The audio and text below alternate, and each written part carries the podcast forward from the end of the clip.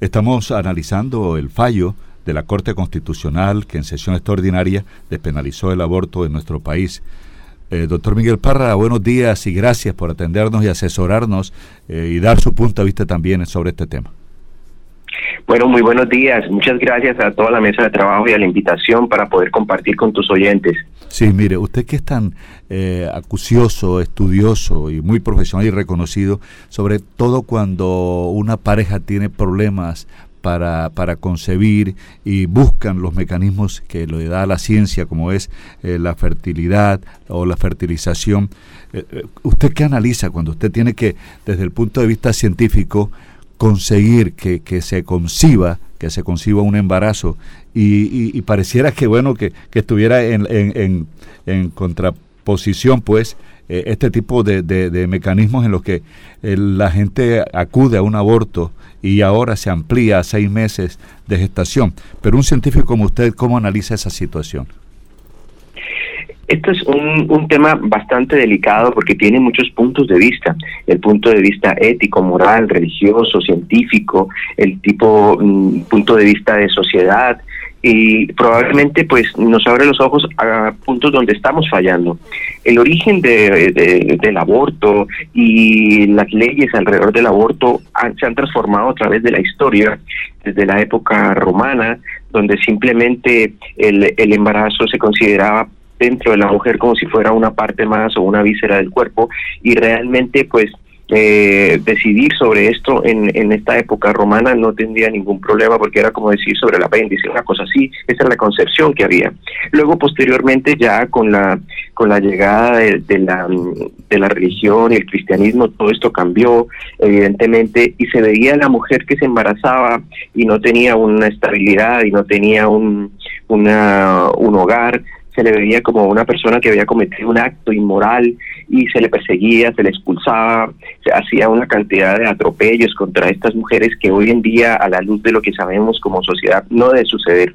Entonces, yo pienso que el primer paso como sociedad es darnos cuenta de que si ocurren abortos y que no queremos que ocurran, tenemos que ir a las causas.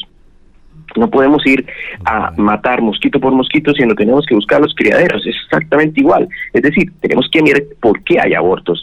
Y básicamente, en una sociedad civilizada y organizada, tenemos que compartir la causa y es a través de la educación, a través de la prevención, a través de que las personas tengan a su disposición los métodos anticonceptivos. Cada vez vemos este sufrimiento del embarazo en adolescentes, 20% en Colombia, esto es una vergüenza a nivel mundial, o sea, esto no puede suceder. Estas niñas no pueden embarazarse 14, 15, 16 años. Estas niñas que deben estar en el colegio estudiando y que deben tener estrategias de prevención, que todas las que se han diseñado hasta ahora hemos fracasado, tenemos que reunirnos y volver y mirar qué es lo que está sucediendo, porque tenemos que proteger a estas niñas para que no tengan estos abortos. El cuerpo del varón y el de la mujer son diferentes.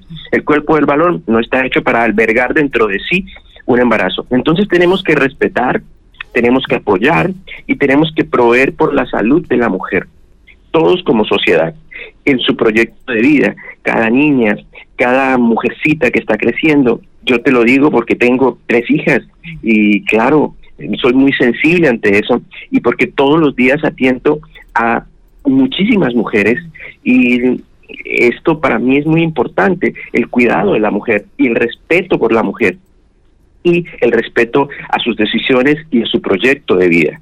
Entonces, claro, es conflictivo y es difícil poder buscar un equilibrio entre esto y lo que es una persona que puede ser irresponsable, que tiene una actividad eh, íntima pero no tiene protección y lo es así porque no sabe, porque no se le ha educado, porque no tiene los mecanismos para tener una anticoncepción y utiliza como anticonceptivo el aborto. Esto no puede suceder, claro, esto en una sociedad desarrollada no puede suceder. Pero por otro lado, están también pacientes que tienen condiciones clínicas complicadas, cardiopatías, tienen problemas de sangre, de riñón y se embarazan y el embarazo representa un riesgo para su vida. Y decirles, no, mira, tú tienes que quedarte con tu embarazo allí, te mueras o no te mueras, eso ya es una decisión de, la, de, la, de la vida y entonces vas a tener que estar allí y si te, toca morirte por este embarazo, te toca morirte. Tampoco. Pienso que en ese punto hay que buscar un equilibrio y la legislación tiene que dar esos espacios para que en esas circunstancias, claro, las cosas funcionen así. Pero ante todo el respeto, el respeto por la mujer, el respeto por su vida, por su proyecto de vida, por sus decisiones, porque la biología le ha dado unas connotaciones que no tiene el varón. Entonces, ese es el llamado que hago el día de hoy. Tenemos que respetar a la mujer, apoyarla en todo su proyecto de vida, toda la sociedad en bloque. Doctor Miguel Parra, y bueno, por ejemplo, se habla de estos eh, 24 semanas, seis meses, y hay una controversia en torno a en qué momento hay vida del feto, en qué momento se convierte en una persona. El embrión. ¿Qué podríamos decir? ¿Usted qué sabe de eso? sí, claro, claro. Es una pregunta bastante complicada y se ha a través de la historia se ha afrontado esto. ¿Cuándo hay vida? Ok, para algunas sociedades hay vida cuando el bebé nace es independiente de la mamá porque es autónomo. Para otras sociedades hay vida cuando el espermatozoide y el óvulo se fertilizan y se forma ya un cigoto, un embrión. Una vez que hay un embrión, ya este embrión tiene vida. La situación es cuando estas decisiones y esa protección de esta vida, de este cigoto, van en contraposición de la vida de la mamá que lo alberga y que tiene que llevarlo. Claro, entonces ese es el punto más difícil de todos, decidir esto, porque qué momento se fertilizó la paciente, probablemente ni siquiera ella sepa exactamente el día en el momento. Pero una vez que hay un embrión, hay una vida que se está desarrollando. ¿Cómo lo sabemos? Lo sabemos porque nosotros en el laboratorio, en fertilización in vitro, podemos hacer embriones en el laboratorio. Es una cosa que se puede hacer con óvulos que se extraen de la mujer después de que se hace un ciclo de estimulación con unas hormonas que se llaman gonadotropinas, que son hormonas propias de la mujer, y se logran obtener óvulos. Luego, con el espermatozoide del esposo se fertilizan en, la, en el laboratorio por diferentes causas, porque los espermatozoides no son suficientes, porque los óvulos no tienen la calidad que, que le corresponde, porque la mamita tiene tapadas las trompas o se operó de las trompas y no puede tener, y podemos formar estos embriones. Y estos embriones en el laboratorio tienen vida, estos embriones se pueden congelar incluso por años y luego se descongelan con procesos um, bastante avanzados de la ciencia y pueden tomar vida inmediatamente. Si le pones en un endometrio, o sea, la capa interna del útero, en el momento apropiado, con la preparación adecuada de la paciente, ella se puede embarazar. O sea, que es una estructura viviente, es una estructura que se agarra, que quiere desarrollar la vida. Y es un fenómeno que es milagroso realmente y que nosotros apenas estamos empezando a descubrir. Pero más aún, en este momento se están desarrollando y el grupo de investigación del Barcelona Clinic en España está eh, desarrollando lo que se llama la placenta artificial. Y ya tendremos una placenta que puede recibir un bebé de 200, 300 gramos a las 21 semanas. Entonces, si te das cuenta hacia el futuro, probablemente, y esto no es descabellado de pensarlo, hacia el futuro tendremos la formación de seres humanos de laboratorio. Es una cosa que puede suceder. Para algunas personas les horroriza y dice, pero esto es antinatural totalmente. Para otras dirán, mira, es que yo no quiero tener un embarazo adentro y, quiero eh, tenerlo de una alternativa. Tú ves que hoy en día también ocurren lo que se llaman los vientres subrogados pacientes que pueden eh, alquilar su útero para tener embarazos. No, lo ha visto, o sea que hay muchas cosas alrededor de la reproducción humana que son muy sorprendentes y que tenemos que ir estudiando y avanzando como sociedad para poder legislar y poder tener leyes que nos den un marco correcto de accionar de las personas para que no haya abusos ni excesos, pero tampoco deficiencias en la ley. Muy buena pregunta. Doctor Miguel Parra, y bueno, la otra cara de la moneda es cuando usted encuentra a esas familias ansiosas de un niño y usted con sus conocimientos, con esa experticia, logra que, que, que, traiga al mundo eh, un nuevo ser, una nueva vida. Eh, lo emocionante me imagino que debe ser cuando en la pareja eh, es fructífero pues el resultado que ustedes a través de la investigación, a través de la ciencia, a través de la medicina pueden darle esa buena noticia. Sí, se concibió, se fecundó, aquí está el, el, el niño y eso debe ser emocionante. Es la otra cara también de la moneda, es decir, el niño que es deseado, que es buscado. Total, total, estoy totalmente de acuerdo contigo y yo le doy gracias a Dios cada día que me levanto, porque la profesión que he escogido nos permite dar esa alegría a las parejas y nos permite compartir con ellas ese éxito cuando la naturaleza se ha mostrado un poco hostil o difícil con ellos, poderles ayudar y poderles entregar en los brazos al bebé eso es un ciclo increíble en tu vida y una felicidad que no te lo paga nada. O sea, no, hay, no, hay, no hay ningún pago en el mundo que te pueda satisfacer lo que es tener una pareja enfrente llorando con su bebé en los brazos, con una ansiedad después de 8 o 15 años de infertilidad, poder tener ese bebecito finalmente con ellos en sus, en sus brazos cuando les habían dicho que era imposible, que eso no se podía. Entonces, a través de la ciencia, de la reproducción asistida, de la fertilización in vitro, de las inseminaciones, del conocimiento de los medicamentos, del estilo de vida, de bajar de peso, de ayudarle, eh, lograr todo esto es algo maravilloso, es un milagro. Y realmente tú quedas con un vínculo tan grande con todas estas familias, o en el caso de la cirugía fetal, cuando tenemos niños que tienen una severa malformación y los podemos operar inútero, o les podemos cambiar la vida porque se iban a morir. Esto realmente, la profesión que nosotros tenemos, los obstetras, los perinatólogos, los que nos dedicamos a fertilidad, hombre, pues es una, es una profesión muy bonita y yo creo que pocas cosas en la vida le pueden dar unas satisfacciones tan grandes como esas que tú propones, en la otra cara de la moneda. El lograr tener un embarazo cuando las cosas se veían muy difíciles. Y cada día, gracias a Dios y a la ciencia, y yo pues creo que Dios es el que permite que todo, hagamos todas las cosas todos los días, nos ilumina, nos abre y cuando tú trabajas con alegría en tu corazón, con el deseo de servir a las personas y ayudarlas, Dios te bendice con resultados. No tenemos resultados al 100% y eso no lo tiene nadie, pero los resultados son bastante buenos en relación a lo que refieren la literatura y la ciencia médica. De verdad que muy bonito poder hablar de estos temas y este espacio. Muchísimas gracias por esta oportunidad. Emocionante, no emocionante. A nosotros nos, nos alegra mucho escucharlo y a los oyentes también. Y con la emoción y la pasión con la que usted habla. Eh, ¿En qué porcentaje es tan positivo eh, un embarazo de ese tipo? Vale, vale. Depende de, depende de muchos factores. El más importante es la edad de la mamita porque desafortunadamente la naturaleza ha sido un poco más injusta con las mujeres que con los hombres.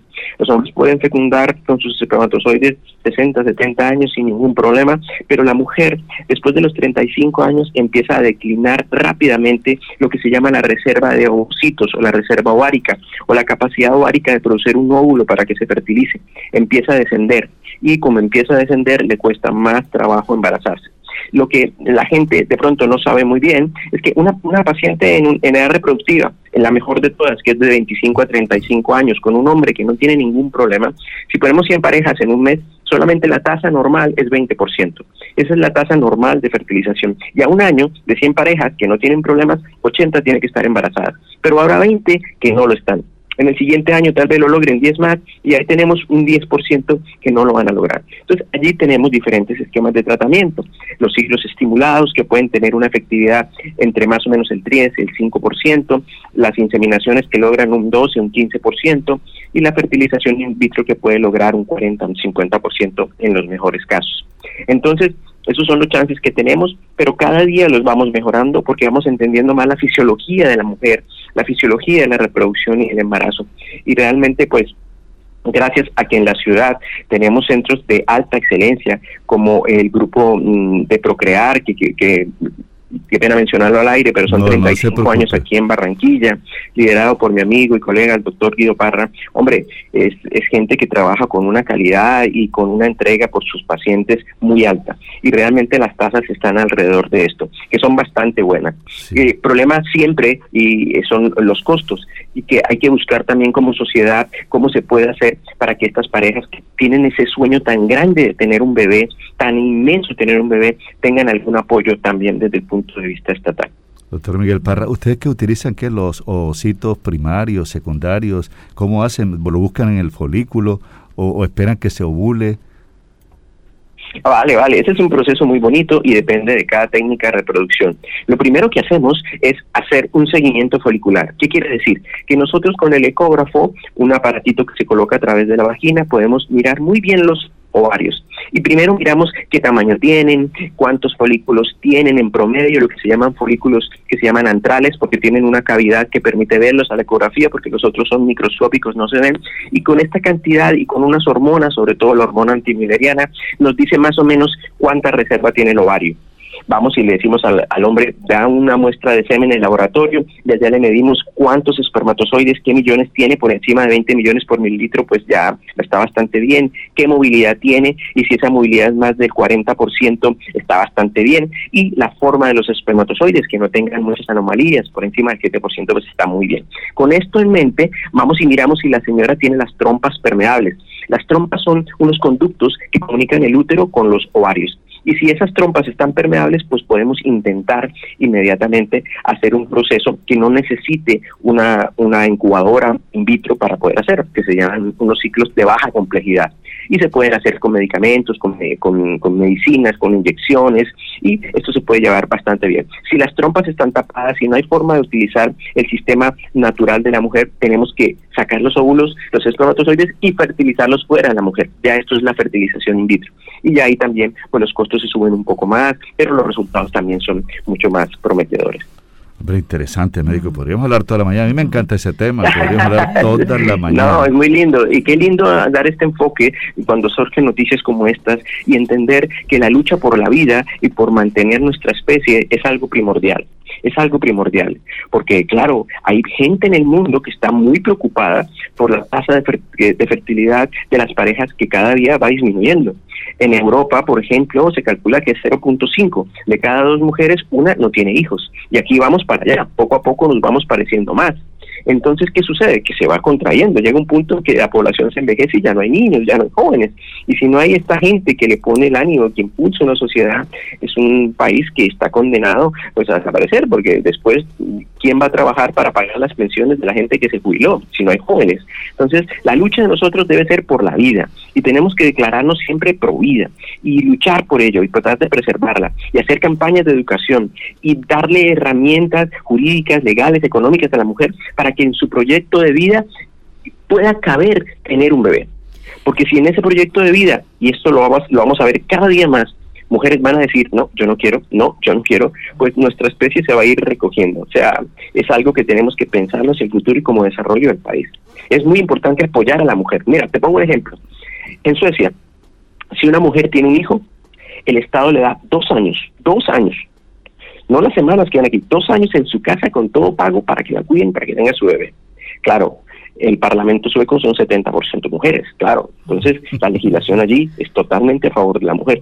Pero tenemos que llegar a esos puntos de protección de la mujer, porque realmente lo que hace una mujer al tener un hijo es una cosa que uno como hombre tiene que ponerse en la perspectiva. Hombre, modificar su cuerpo, aumentar 10, 12 kilos en nueve meses, exponer su vida, porque no hay nada más riesgoso para una mujer que un embarazo, las, las mamitas no lo saben, pero si no es un accidente de tránsito o no es un suicidio, el embarazo es la tercera causa por la cual se puede morir una mujer joven. Entonces, exponen su vida cambian su cuerpo para darnos vida y permitirnos crecer como sociedad y nosotros no los apoyamos, hombre, creo que tendríamos que ponernos la mano en la conciencia y decir que sí, el embarazo es un evento espectacular y que tenemos que todos apoyar a las mujeres. Eso le iba a preguntar, doctor Miguel, para usted, usted decía, debe ser un apoyo que tenga el gobierno aquellas personas que no pueden tener bebés, las mujeres, y debe ser apoyado. ¿Es costoso eh, un proceso eh, de inseminación para poder tener un bebé médico? Sí, claro, claro. Para, para, para, la, para la gran capa de la población que tenemos en Colombia, donde tenemos problemas para alimentar a, nuestros, a nuestra población, claro, este, este proceso de, tener un bebé tiene, tiene un costo importante. Pero si uno empieza desde, abajo, del principio, con la prevención, si empezamos a prevenir las infecciones de transmisión sexual, esas infecciones de transmisión sexual lastiman y dañan las trompas de falopio de las mujeres y una vez que las dañan van a un embarazo ectópico o a una infertilidad. Entonces hay que empezar por la base. Es más económico para una sociedad distribuir preservativos, tener formas de, protección de barrera para evitar las enfermedades de transmisión sexual, que luego tener que pagar una fertilización in vitro porque la paciente no tiene trompa. Con lo que se, con lo que se invierte en un ciclo de reproducción asistida, con eso mismo se podría hacer capacitación a todo un municipio pequeño para poder prevenir que esto ocurra. Entonces, siempre, siempre tenemos que basarnos como sociedad en lo que es la medicina de prevención primaria, la medicina de salud pública. en la salud pública es donde está el éxito de las sociedades. Y luego de eso, pues se traduce en bienestar para todos, porque al final, entre todos con nuestros impuestos, pagamos todas las catástrofes que ocurren por la falta de prevención. Entonces tenemos que prevenir esos embarazos no deseados, tenemos que prevenir los embarazos en las pacientes que tienen problemas médicos severos y que si se embarazan su vida va a estar en peligro y tenemos que mejorar las condiciones de salud de la sociedad. Tenemos que entender que comemos en exceso, que tenemos sobrepeso, que comemos mal, que lo que comemos no es nutritivo. Y si cambiamos todo esto y realmente entendemos que hay una industria detrás de esto que se aprovecha de nosotros para dañar nuestra salud, pues hombre, vamos a mejorar en todos los campos. Doctor Miguel Parra, mire, si yo no he escuchado un político que hable sobre propuestas de ser eh, senador o representante, propuestas de ese tipo, de ese calado, en el que se eduque, en el que se le dé a la mujer eh, ese, ese, esa reciprocidad de lo que ella nos da a nosotros a través de una buena asistencia médica, eh, entender desde el colegio a los niños que una enfermedad de tipo sexual puede dañar a esa niña y que nosotros no podemos ser irresponsables, pues regularmente, aun cuando lo transmitimos, hombres y mujeres, regularmente quienes somos este, los portadores somos los hombres por la, la sociedad machista en la que estamos, por la promiscuidad en la que nos levantamos. Pero no he oído un candidato que proponga ese tipo de, de ayudas, de apoyo, y sería eh, fenomenal, porque muchas veces uno escucha que hay tantas propuestas inútiles que se aprueban en el Congreso que, que no benefician, que no, no, no son eh, positivas, que no tienen esa trascendencia, ese impacto social es que tenemos que impactar, y eso es lo que tú dices, impacto social, y desarrollar investigación que tenga impacto social. Imagínate que lo que más se mueren las mujeres en el embarazo es una enfermedad terrible que se llama preeclampsia.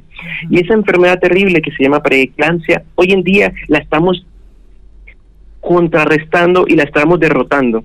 Y ya tenemos un medicamento que es capaz entre un 60-70% de prevenir que las mujeres se nos compliquen.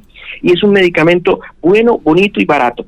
Se llama ácido acetil salicílico. Y creamos ya una presentación específica, porque fue un, invento nuestro desde aquí de Barranquilla, la presentación de 150 miligramos, que hasta ahora, por todos los metaanálisis, o sea, estudios muy grandes de, de salud que se han hecho, es la dosis más efectiva y la tenemos ya disponible para las pacientes. ¿Por qué no un candidato propone, mira, voy a sustentar este medicamento que lanzamos aquí para prevenir que las mujeres no les dé preeclampsia y evitamos tanto sangrado, hemorragia, muertes? Hombre, yo no he escuchado a nadie hablando sobre esto, pero es una cosa que tenemos que hacer. Y si lo hiciéramos, cambiaríamos la historia de la medicina en Colombia en los próximos cuatro o cinco años, con una campaña de esta, solo previniendo una enfermedad tan mortal como la preeclampsia, con una tabletica al día que se puede tomar una paciente. Es una cosa increíble. Y lo tenemos ya disponible aquí en nuestro mercado. Medicamento que se llama. Bueno, hace como médico, perdón que yo le quite tanto tiempo sabiendo que está tan ocupado, hace que 40 años murió una hermana mía de 22 años de preclancia. Y, y Dios mío, qué tragedia, por Dios. y, uno no, no concibe eso. Entonces, en el momento que se necesitaba la ayuda médica en Chimichagua, por ejemplo, el hospital, el centro médico no tenía esterilizado. O sea, se murió, se murió. Pero, yo digo esto, eh, ¿todavía, ¿todavía se muere la gente por, por preclancia? Mira, esto ha disminuido muchísimo, pero tenemos que llegar a prevenirla en todo el país.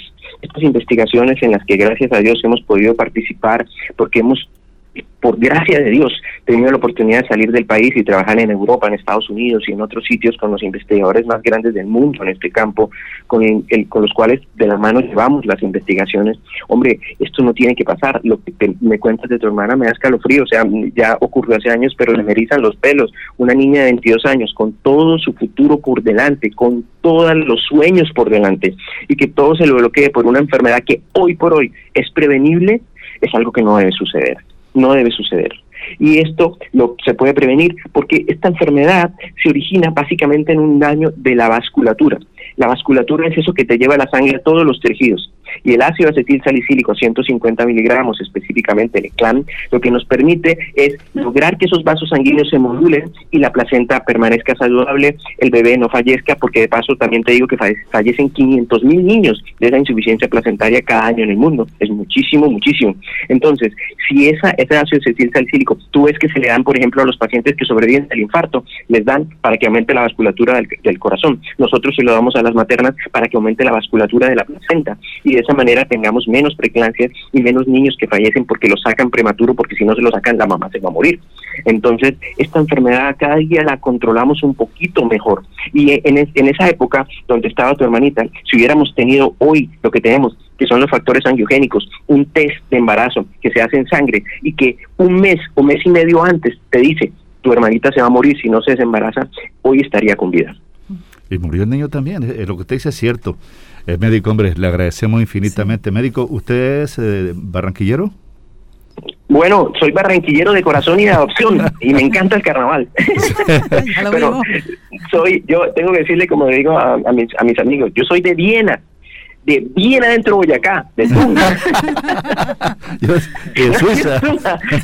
sí, pero bueno, me crié en Bucaramanga y desde aquí tengo que darle gracias a toda la cultura santanderiana, a la Universidad Industrial de Santander, una de las mejores universidades del país, por haberme dado los elementos técnicos y científicos para poder hacer una carrera científica, gracias a Dios y con toda humildad, modestia, de alcance nacional, internacional y mundial. Hombre, qué hermoso, qué lindo. O sea, confiar en la universidad pública, yo creo que eso es importante. Y hay importantes y interesantes la nación. Y bachiller del INEM, del INEM, colegio público. Jenny también del INEM. Yo también soy.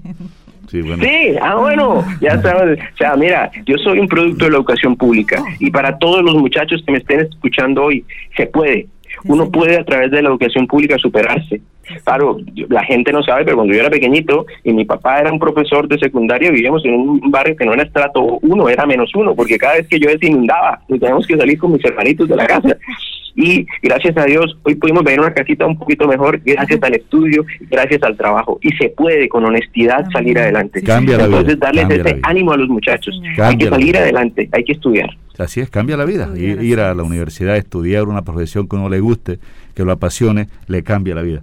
Doctor Miguel Parra, hombre infinitamente agradecido en nombre de nuestros oyentes, eh, bendiciones, que Dios lo conserve y que le siga sirviendo tanto a la sociedad, especialmente a, las mujeres eh, barranquilleras y del Caribe colombiano. Muchísimas y muchísimas gracias y mi tiempo siempre y mi corazón para ti y para todos tus oyentes. Un abrazo gigante. Médico, si lo quieren llamar algún oyente que, que, que esté interesado en, averiguar sobre cómo es la fertilidad, en qué condiciones está, ¿usted dónde trabaja?